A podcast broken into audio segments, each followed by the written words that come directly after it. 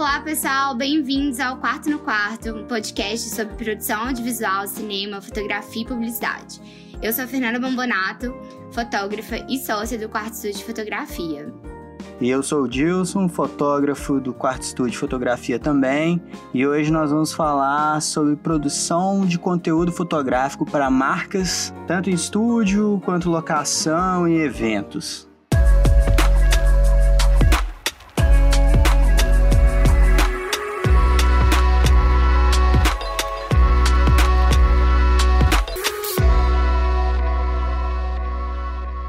Começar falando um pouco sobre estúdio, né? Porque quando a gente fala em criar conteúdo para marca, a gente abre um grande leque. Pois são conteúdos que a gente pode criar tanto estúdio quanto locação e eventos, né? Igual o Dilson disse, dependendo da proposta e da demanda do cliente. Dilson, conta pra gente, pros nossos ouvintes, quando falamos em foto em estúdio, quais são as variedades que a gente pode trabalhar? Olha, a gente tem aí um leque bem grande, né? Bastante coisa que a gente pode criar em estúdio. Principalmente fundo branco, que são fotos para e-commerce, cardápio digital, tipo iFood, Uber Eats, até mesmo WhatsApp hoje em dia, né? A gente tem aí também fundo infinito, colorido, com textura, que pode ser tipo madeira, pedra, reflexivo, com e sem cenografia, né? Que aí, tipo, você tem a opção de ter um fundo fixo e ir trocando os produtos e manter o mesmo cenário para ficar mais fácil de fazer, ou então algo mais elaborado, que aí seria com composição, que aí a composição pode ser simples, uma composição conceitual, ou uma mais incrementada mesmo, que pode ter bastante objeto de cena que remeta ao produto do cliente, ou então mesmo coisas mais abstratas para dar uma graça mais no cenário, não ficar só o produto ali mortinho. Ou se essa foi a intenção também, beleza, pode ser bem mais simples, né? E temos também sugestão de consumo, que é quando você vai ter ali o produto servido num copo ou num prato, ou mesmo, tipo assim, um, um quando você tem molho, digamos, a gente já fez, né, aquele da Chef in Boss, que é bem bacana. Como que você vai representar ele? Você vai ter que preparar um prato. Senão você vai jogar um molho em cima da, da superfície, não vai ter tanta graça, assim. A não ser que seja o conceito da coisa. Mas é mais interessante você ter um prato e colocar isso ali por cima dele, tipo um molho, como se fosse a sugestão mesmo. Até mesmo um shampoo, uma pessoa passando um shampoo, ou um esmalte, a pessoa passando ele na unha, que seria a sugestão de consumo do produto e tendo o produto em destaque também. E tem aquele exemplo, né, da mesa de café da manhã maravilhosa, que não sei o que, aquele monte de elemento com pessoas e tudo mais, e a margarina lá. Ela é o produto ela tá ali pequenininha, só que ela tá passada no pão, ela tá com o potinho aberto. Aí depois você pode fazer uma só com o potinho fechado também, mostrando a mesma cena. E tem também o institucional, que é o retrato tipo de campanha publicitária, retrato de equipe, processos de produção, estrutura, que seria a fábrica ou a loja. Aí você coloca até mesmo os retratos do sócio dentro da loja, ou você pode colocar eles dentro do estúdio também. Então, tipo, é uma forma de sair um pouco do produto mesmo e mostrar tudo que está em volta do produto é muito legal pensar também que tem essas todas essas diversidades de, de coisas que a gente pode trabalhar dentro do estúdio, né? Então, assim, conta pra gente qual que é a importância desse, de diferenciar esses tipos de produção, tanto para o cliente quanto para nós, produtores, empresas que trabalhamos com fotografia, ou também para fotógrafos independentes, né? Fotógrafos que trabalham de forma autônoma e tudo mais. É, essa separação ela é interessante porque você consegue precificar melhor. Porque cada coisa, tipo, seja no fundo branco, ele vai ser bem mais fácil de ser fotografado do que numa sugestão de consumo, que você vai ter, às vezes, pessoa, você vai ter que preparar o prato, tem muito mais preocupação do que só o fundo branco mesmo, que você vai ali iluminar o produto direitinho, para depois às vezes fazer um recorte e tal, ou só colocar mesmo no iFood, alguma coisa assim. Aí então vai demandar muito mais tempo, e tempo querendo ou não, é dinheiro. Então, tipo assim, a gente tem que tentar separar isso um pouco, tanto para o cliente quanto para a gente que produz, para poder depois não cobrar o mesmo preço de uma foto de fundo branco, cobrar numa de, é, de sugestão de consumo. Porque senão você vai ter muito mais trabalho e você vai acabar pagando para trabalhar. E dessa forma também o cliente ele consegue saber o que, que ele vai querer se você mostra isso para ele. Se você mostra que tem essas opções, ele vai entender o que, que ele precisa também. Então é bem importante dar uma separada. E assim, consequentemente, né, é, pensar no tempo que a gente demora para fazer essas fotos, é, né, o, o preço para isso vai condizer né, com cada situação ali. E às vezes o cliente também não entende muito o que ele quer, e às vezes ele não entende o que, que o orçamento dele permite. Então é bem legal mostrar essas variedades por conta disso, né? E assim, quando a gente fala de produções, além, né, para além do estúdio, é, quando a gente fala de conteúdo que são feitos em locações, é, a gente considera que a gente tem vários tipos de locação, né? Como o próprio espaço do cliente, ou alguma casa que a gente aluga, ou que a gente arruma emprestado, é, ou que a gente está em busca, né? Que a gente loca, ou até um local público. É, como que funciona produzir nesse tipo de local, assim? É, aí é bem bacana também, porque quando você tem uma locação, você não, você já tem tudo pronto ali dentro, né? Praticamente. Se você vai para um bar, que seja o bar do cliente ou um bar emprestado, para levar uma marca para dentro desse bar, você já vai ter lá uma mesa com composição, você vai ter lá um, uma parede com bastante objeto, você vai ter bastante coisa que já faz o cenário todo para você.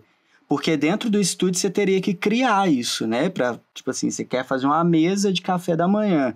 Você vai ter que colocar a madeira da mesa, você vai ter que colocar, às vezes, uma janela no fundo.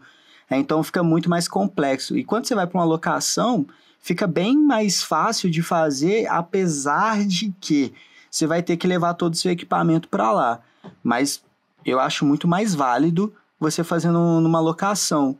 Porque quando você tem, tipo, um, restaurante e tal, o chefe já vai estar tá ali também. Ele já vai poder preparar os pratos para você.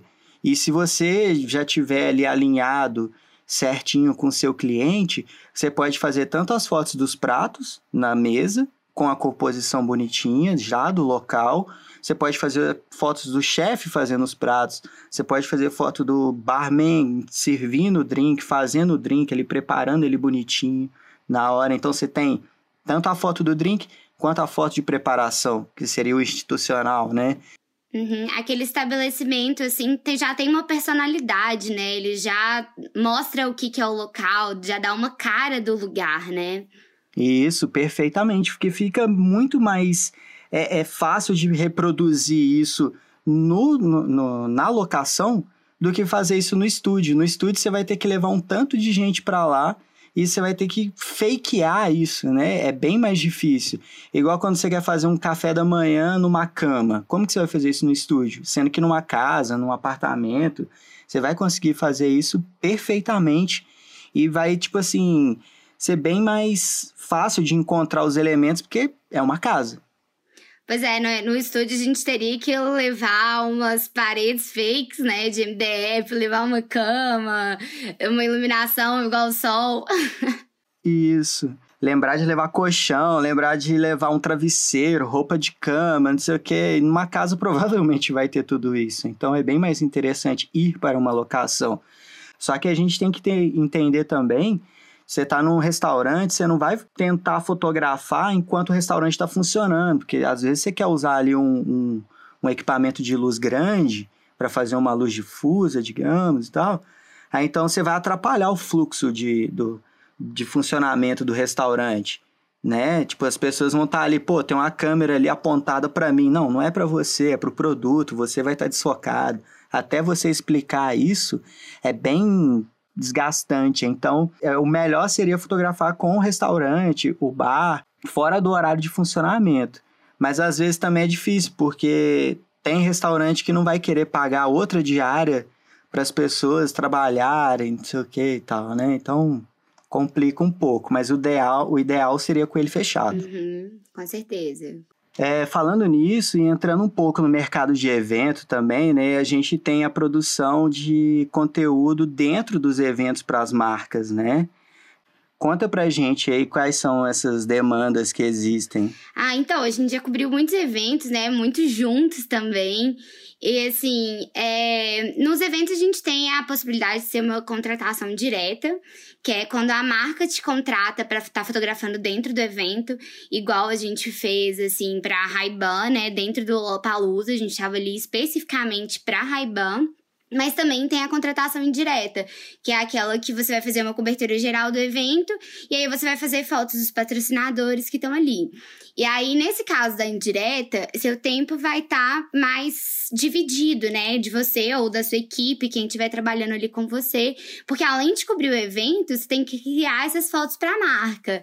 É, e também pode acontecer de ter essa contratação dupla, que pode ser você tá sendo, tipo, a sua equipe, né? Exemplo do Quarto Studio, a gente tá dentro do evento. Além da gente estar tá fotografando ali para o evento, cobrindo o evento, cobrindo shows públicos, a gente, além dos patrocinadores, algumas marcas contratam a gente para estar tá ali dentro fotografando especificamente para a marca. Então é legal às vezes ter uma equipe até separada para isso, para né, conseguir dar devida atenção assim. Então, dentro do evento a gente dá para fazer bastante coisa, né? Sim, e a gente já fez, né, muitos eventos juntos ao mesmo tempo ali, sendo que a gente era contratado para fotografar o evento mas nem sempre o cliente pede para a gente fotografar as marcas. Mas você acha interessante ir lá e fotografar as marcas nesses eventos? Com certeza, assim, na verdade, o cliente nem sempre sabe o que ele quer, né? Isso funciona para todos esses setores que a gente falou, tanto dentro de marcas que a gente produz para estúdio, quanto no evento. Às vezes ele quer uma produção de conteúdo, mas ele não sabe especificamente o que ele quer. Então é fundamental você já tá com as ideias em mente, assim.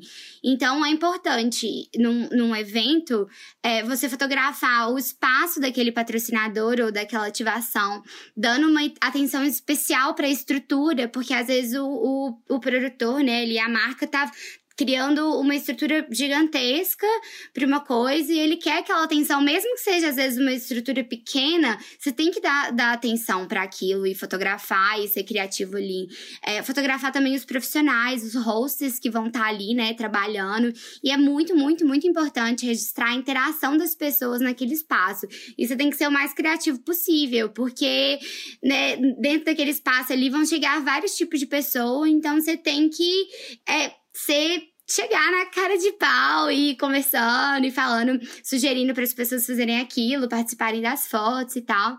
De uma forma geral, o conteúdo para a marca, a gente pode fazer tanto com um produto assim em evidência, quanto é, ele mais discreto. Então, igual você deu o exemplo da Bud, pode ser uma pessoa segurando ali a garrafa em evidência, ou a garrafa em algum local, ou uma lata, é, ou então pode ser de uma forma mais discreta, né? De da pessoa estar tá ali segurando, dançando, e a, a bebida só tá, tá.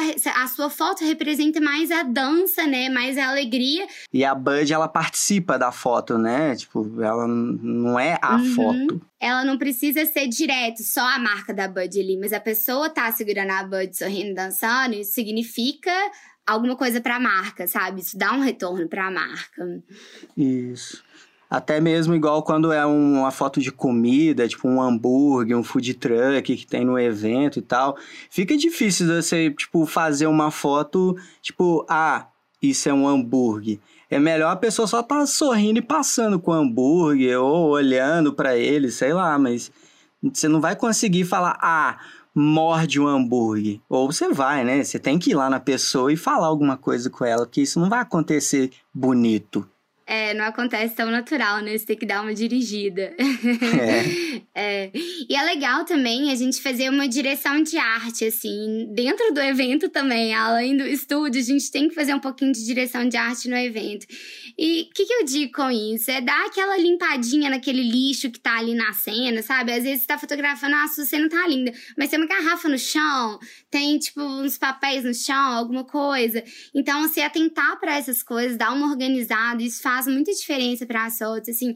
Obviamente não é nossa função, né, ficar arrumando ali, mas se atentar para essas coisas, você pode fazer uma foto sua que ficaria legal, ficar incrível, né? E outra coisa legal também de saber é sempre os horários que tem é, das ativações, de tudo que vai acontecer ali da marca. Exemplo, a escola vai dar várias boinhas durante o carnaval às 5 e meia em tal lugar. Então você tem que saber daquilo, porque às vezes aquilo vai acabar rápido e se você não pegar, você não pegou, né? Então é bem legal você estar, tá, tipo, sempre atento a essas coisas, porque às vezes você consegue fazer fotos incríveis ali se você tivesse programado para isso isso. Não, bacana. Você falando disso de dar essa, fazer essa produção mesmo no, no evento ali, que é uma coisa corrida, né? Uma coisa que aconteceu, aconteceu e tal. E como que funciona na real? Tipo, pré-produção para realizar essas fotos, tipo assim, tanto em estúdio quanto locação e no evento também a pré-produção? Nossa, o pré-produção é tudo, né? Na verdade, pré-produção é essencial, né? Essencial. Ela que vai fazer a coisa desenvolver, assim, porque o freestyle é legal também, mas ele não pode, a gente não pode contar com ele. Ele tem que ser uma coisa espontânea que para agregar, mas ele não pode ser, né, o, o a única ideia. Você tem que estar tá com uma pré-produção definida. Então, o que a gente faz muito dentro do estúdio estúdio é, e também né, em eventos e quando a gente vai fazer foto em locação, a gente sempre cria um mood board, que vai ser um PDF, um PowerPoint, que você pode criar no Photoshop, você pode criar né, em qualquer local, assim. E nele vai ter imagens de referências e detalhes com tudo que vai ter ali nas, nas cenas, né? Seja no estúdio, seja na locação. Em evento é um pouco mais difícil, mas ainda é legal você fazer, um compilado, assim, de referências para você estar tá seguindo ali uma ideia né? Mas o evento ele é mais um pouco mais espontâneo, um pouco mais freestyle, né? É, porque muitas vezes também você não sabe o que, que vai ter lá no evento, né? E já no estúdio, locação, você já meio que escolheu. É mais controlado. O evento você tem que ir e ver lá, né? Exato, exato. E aí o moodboard, ele é muito legal de você criar, porque além de você mandar ele para o seu cliente, para o cliente aprovar, pedir alteração, modificar, você vai alinhar todas essas coisas, né? Alinhar as expectativas do cliente com as coisas que são acessíveis de fazer, e isso vai te ajudar a ter um norte ali dentro e vai ajudar o cliente também a entender é, todos os processos, né? Porque às vezes nem sempre o cliente participa de algumas produções, né? Igual tem algumas produções que a gente faz, o cliente manda pelo correio e até a gente estava até conversando sobre isso, né? Que nesse momento que a gente está de pandemia, isso é muito importante porque o cliente envia para a gente pelo correio, a gente não tem contato com outras pessoas, a gente usa uma equipe reduzida para fazer as nossas fotos, para criar ali dentro do estúdio. Então, assim, o moodboard ele é essencial para esse tipo de coisa. E a pré-produção, ela envolve também você preparar tudo para as cenas. Então, você tem que estar com tudo pronto antes. Então, assim, é, quando você vai criando o board, vai entendendo o que, que tem nas cenas, você precisa fazer uma lista com tudo que você precisa comprar, o que, você, que o cliente vai comprar, tudo que precisa ter ali nas cenas. Então, todos os objetos, fundos, papéis, as cores que a gente vai usar, tudo tem que estar tá ali listado, né, pra gente não, não faltar nada na hora de montar. E outra coisa muito importante também é ter um cronograma para execução. Então, os horários têm que estar muito bem definidos e é importante seguir esse cronograma. A gente sabe que é difícil, né? Porque sempre tem um contratempo. Ou até mesmo uma ideia que você teve não deu certo, aí você tem que se virar para ela dar certo de alguma outra forma, né? Uhum, exato. Então, assim, o cronograma, ele, ele é para seguir, mas ele acontece de não seguir, você tem que saber também ali modular e às vezes reduzir um pouco o tempo da próxima foto para ir encaixando, porque às vezes você tá com horários de modelos, né? Assim, horários do maquiador, do modelo, do cabeleireiro e um monte de gente envolvido ali. Então você precisa estar tá seguindo aquilo. É, e outra coisa fundamental, que eu acho que você vai falar mais que eu, né? Eu sei que perguntou, mas você vai falar mais que eu, de testar a luz, definir qual que é a luz, programar ela para as variações de ângulo, porque né, a gente vai criar uma foto ali e aí se tentar colocar as fotos fotos em sequência que a gente vai usar o mesmo tipo de luz para não ter que ficar variando o tempo todo, né? Porque isso atrasa Sim. muito a produção. Exatamente. Porque a luz, ela é algo que também você vai buscar muito na, nas referências, né? Porque você ter só de cabeça é muito difícil. E isso, tipo, é, é bem legal de testar a luz, de ver as possibilidades, para na hora você não ter surpresa, né? Igual a gente trabalha muito com objeto reflexivo e objeto opaco, e a luz, ela, ela incide diferente em cada um deles, né? Então, às vezes, você quer ali fazer uma coisa maravilhosa com uma garrafa que ela é toda de vidro. Você chega lá na hora pensando numa luz, ela reflete todo o estúdio ou mesmo a locação. Aí você começa a ficar meio nervoso e tal, sendo que você não testou antes. É. Né? E você acaba perdendo o time do cronograma, tentando deixar a luz certinha, né? E também isso é o que a gente pode falar aqui também da, das referências, né? O quão importante é ter referências e onde buscar essas referências, né? Sim, com certeza.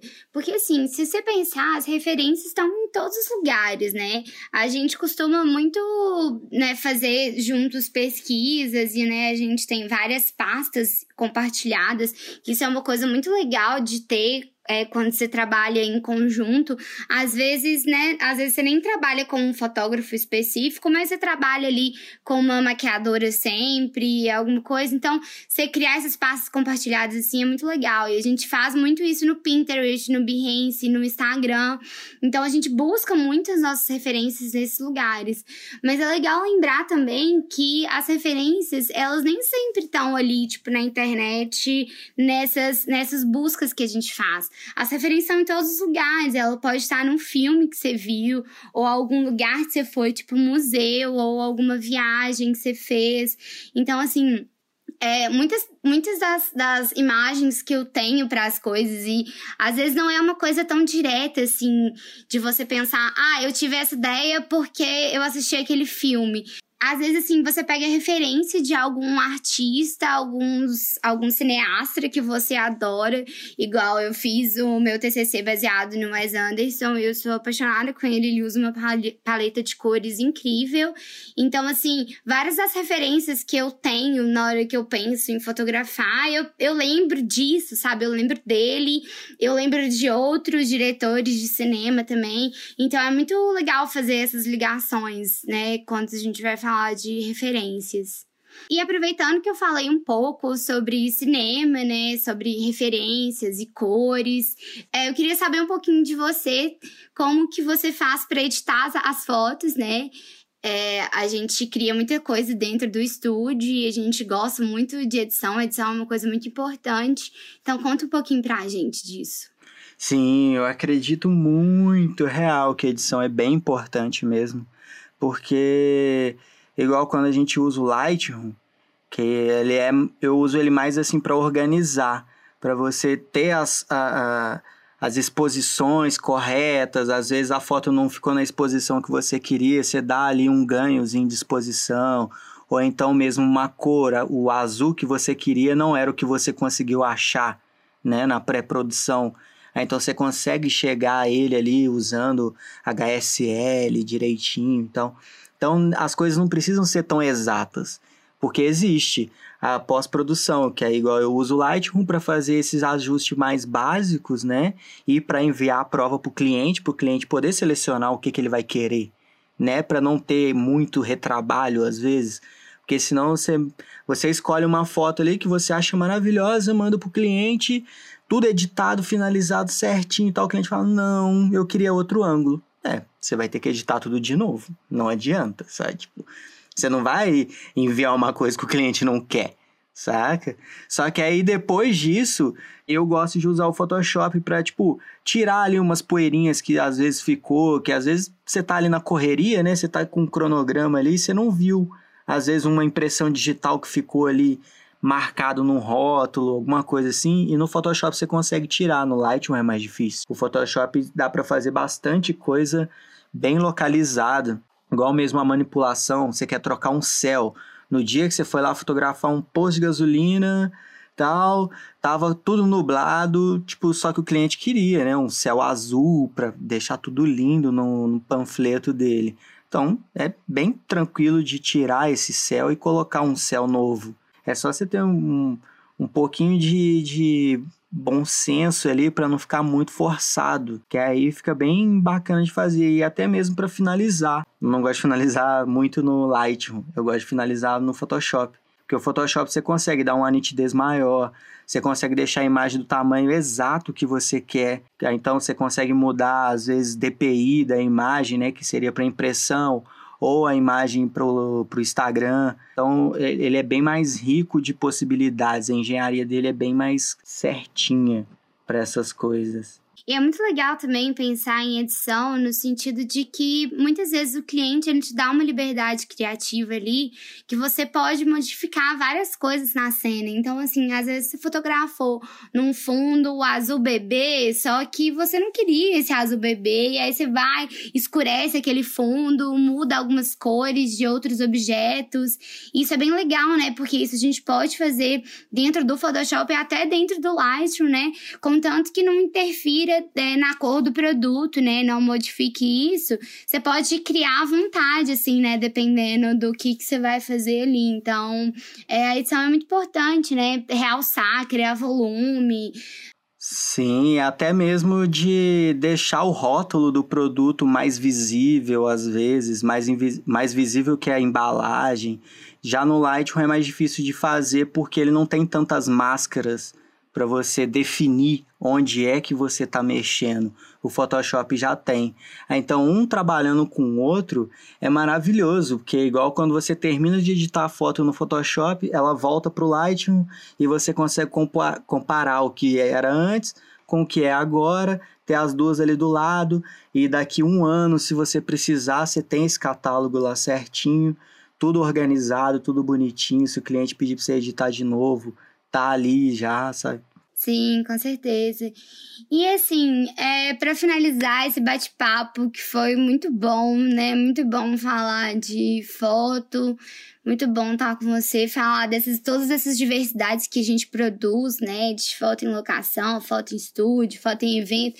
A gente ia ficar um tempinho sem ter evento aí, né? Sim até mesmo é, esse podcast é bom, né? Pra galera ver as, essas outras possibilidades que tem e conseguir, tipo, gerar uma renda aí bacana com conteúdo legal, porque só o que a gente aprende em evento já dá um, um know-how bacana para a gente criar essas outras coisas, tanto em estúdio quanto em, em locação. E assim, é, quais dicas assim pra gente dar aquela finalizada pra quem tá começando ou pra quem já até mete, né, com, com produção pra marca, mas passar algumas dicas pra, pra quem tá escutando a gente. Uma das coisas que eu acho, tipo assim, essenciais é, é a apresentação. Você tem que apresentar as coisas.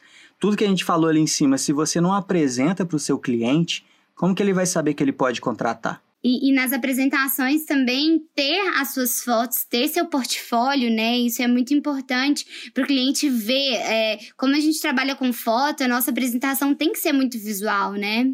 Sim, total. Ela tem que ter a foto porque, tipo, ele vai, ele vai comprar com os olhos. Ele não vai comprar com um, um um escrito, né? Você vai falar ali, ah, eu sei fazer foto de desodorante, eu sei fazer foto de molho de churrasco, eu sei fazer foto de carne. Não, ele quer ver. Se ele vê, ele vai falar, olha, ele sabe fazer o que eu vendo. Então, tipo, é isso, ter uma apresentação bacana, com uma identidade visual legal, um, dá para fazer no PowerPoint mesmo, tipo, não precisa ter habilidade em Illustrator, em design, mas dá pra fazer no Photoshop também, que é bem legal de fazer. Até no Canvas, né? Nossa, o Canvas é maravilhoso, ele tem altas possibilidades, né? E a gente também tem que conhecer as possibilidades do nosso equipamento, porque senão a gente fica comprando equipamento demais sem entender o que, que nosso equipamento faz, né? Então, explorar ao máximo os, as lentes que a gente tem, os flashes, ou não tem flash, às vezes a gente só tem uma luminária, às vezes tem um bastãozinho de LED, qualquer coisa. A gente tem que explorar o equipamento que a gente tem. E também uma coisa que eu acho muito bacana é deixar o cliente escolher as imagens. Por conta daquilo que eu falei da edição ali do Lightroom, mandar a prova para o cliente. Porque senão você vai ter retrabalho, com certeza você vai ter. Porque você não sabe o gosto do cliente. Então eu prefiro fotografar, né? A gente prefere fotografar mais vezes a mesma coisa, de ângulos diferentes. Às vezes o cliente quer usar uma, essa foto num, em um lugar específico que precisa de um respiro do lado esquerdo. E você fotografou tudo com respiro para o lado direito. Então, você vai ter que ter um trabalho muito grande de espelhar essa imagem, depois espelhar o produto, aí então fica difícil de fazer. Uhum, uma coisa que me lembrou aqui, você falando do cliente escolher a foto, é o que aconteceu muito com a gente já, né? Da gente mandar a foto pro cliente, ele tinha comprado às vezes 15 fotos, e ele gostou tanto das fotos, tinha tanta variedade, que ele comprou várias fotos extra, né? Então isso é legal Sim. também.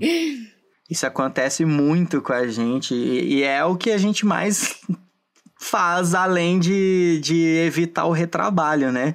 Porque, tipo, o cliente às vezes você faz ali uma foto que a luz que você montou dá para você fotografar em 45 graus e é, top view, né? Aí, então, tipo, ele tem as duas possibilidades para escolher. E você cobra um valor justo ali por cada foto, que então, tipo, vai fazer total sentido ele querer mais. E que mais dicas você tem para dar pro pessoal? Ó, a gente tem aí, ó, referência, bicho. A gente já falou também, né? Buscar referência, sempre guardando coisas, criar pasta, tanto Instagram, Behance, Pinterest. Eles têm ali como você criar os álbuns certinho, separado, com os nomes para cada coisa. Não que você vá copiar, mas você também pode copiar, porque não vai ficar igual. Mas para você saber o que pode ser feito, né? Porque às vezes a gente fica preso ali só vendo um tipo de foto porque o cliente ele já trabalhava com esse tipo de foto e às vezes você apresenta para ele no mood board ali uma coisa mais incrementada, ele fala: "Por que não? Vamos sim, vamos fazer". Então, você tendo referência já vai te evitar um trabalho muito grande do que ele falar: "Me apresenta coisa nova". E você não tem, você vai começar a buscar isso agora, sabe? Sendo que você já podia ter buscado enquanto você tomava um café. E, e, tipo assim, uma coisa que é bem importante também é estudar a iluminação, tanto artificial quanto natural. Porque, tipo, uma foto é iluminação, é luz. Ela nada além de luz. Então você precisa estudar isso para poder ter as, ver essas possibilidades, né? Porque às vezes você não tem ali condição de comprar um flash agora, um flash de estúdio, mas você tem uma janela. Ah, então, como que funciona essa luz que vem da janela? Ah, ela é uma luz difusa, beleza. Como que eu faço para deixar ela uma luz dura? Então, você vai ter que estudar isso. E até mesmo a edição, porque às vezes você pode criar sombra na edição, né? Igual a gente faz lá o Dodge and Burn, para dar mais brilho nas coisas, ou escurecer um lugarzinho que está chamando atenção demais, ou clarear um lugar que está apagado demais. Então, edição é bem interessante também e alinhada com luz. Você entender o que está acontecendo e estudar sempre, estudar sempre. E principalmente também estudar o mercado, né? Que você vai querer fotografar. Porque se você for fotografar de tudo, Beleza, ótimo, sensacional. Mas se você foca em alguma coisa, tipo, você vai fotografar, você vai focar em fotografar produtos de cachorro, que é uma variedade gigantesca hoje em dia, né? Então você, você vai ter muita coisa para fazer, mas você tem que estudar o mercado, que às vezes você já tem mais 10 fotógrafos na sua cidade fotografando produto de cachorro, então você vai ser mais um. Ah, então é legal ver a necessidade né, do mercado. Igual hoje em dia, qual que é a necessidade? Todos os restaurantes estão vendendo via delivery. Então, você tem uma, uma grande possibilidade é legal, é legal entender, né, o que o que tá acontecendo ali na, na situação, né? Qual que é, igual a gente tá numa situação de pandemia, então vamos entender o que qual é a necessidade do, das pessoas agora, né? Então, não é fotografar num estabelecimento, não é um evento, às vezes é produzir fotos de e-commerce, né? Produzir fotos para vendas online, é, pedidos de delivery, né? Bem legal você falar isso. É, então, é isso, né? Você quer acrescentar mais alguma coisa? É, a gente tem aí também, quando você vai fazer as fotos com sugestão de consumo, ou até mesmo em bar, em festa e tal, é legal conversar com o contratante sobre a autorização do uso de imagem. Hum, verdade. Bem importante. Muitos, muitos eventos já colocam uma plaquinha na porta lá, né? Que quando você entra no evento, você já está cedendo a sua imagem para todo o conteúdo que for produzido ali dentro. Mas quando você está num bar, saca? Tipo assim, você pode fotografar alguém que, tipo assim, ele não queria estar tá nessa foto, né? Tipo, e ele pode pedir alguma, alguma indenização para isso. E até mesmo quando você chama pessoas para compor a foto, né? Por mais que tenha ali um contrato verbal, é legal você ter um, um, essa autorização escrita e tal. Ah, mas eu confio na pessoa, ela não vai querer é, é, tirar proveito dessa situação, não sei o que, não, não dá para confiar. É melhor ter escrito mesmo, que evita dor de cabeça, tanto para você quanto para o cliente, né? E a autorização do uso de imagem é uma coisa super simples, né? Você cria ali, é um, é um parágrafo que você coloca o nome da empresa e o nome da pessoa que está autorizando, a pessoa assina e é isso. É muito tranquilo, né? Sim, sim. É bem suave de fazer e é importante ter, né? Para evitar mesmo dor de cabeça. Show demais, Jussoca! Muito, muito obrigada pelo nosso bate-papo. Gostei bastante. Ah, eu que agradeço. Sempre bom fazer um conteúdo bacana para ajudar a galera, todo mundo trabalhando cremoso aí. Se alguém tiver qualquer dúvida, a gente tem nosso Instagram da parte de foto do Quarto Estúdio, que, chama, que é arroba quarto foto. Então vocês podem mandar perguntas lá, ou para mim, ou pro Dilson também. É, o meu, o meu Instagram é Dilson Ferreira. E o meu é Nanda Bombonato. Gente, muito obrigada, muito obrigada por nos ouvir. Então, até mais. Valeuzão e até o próximo.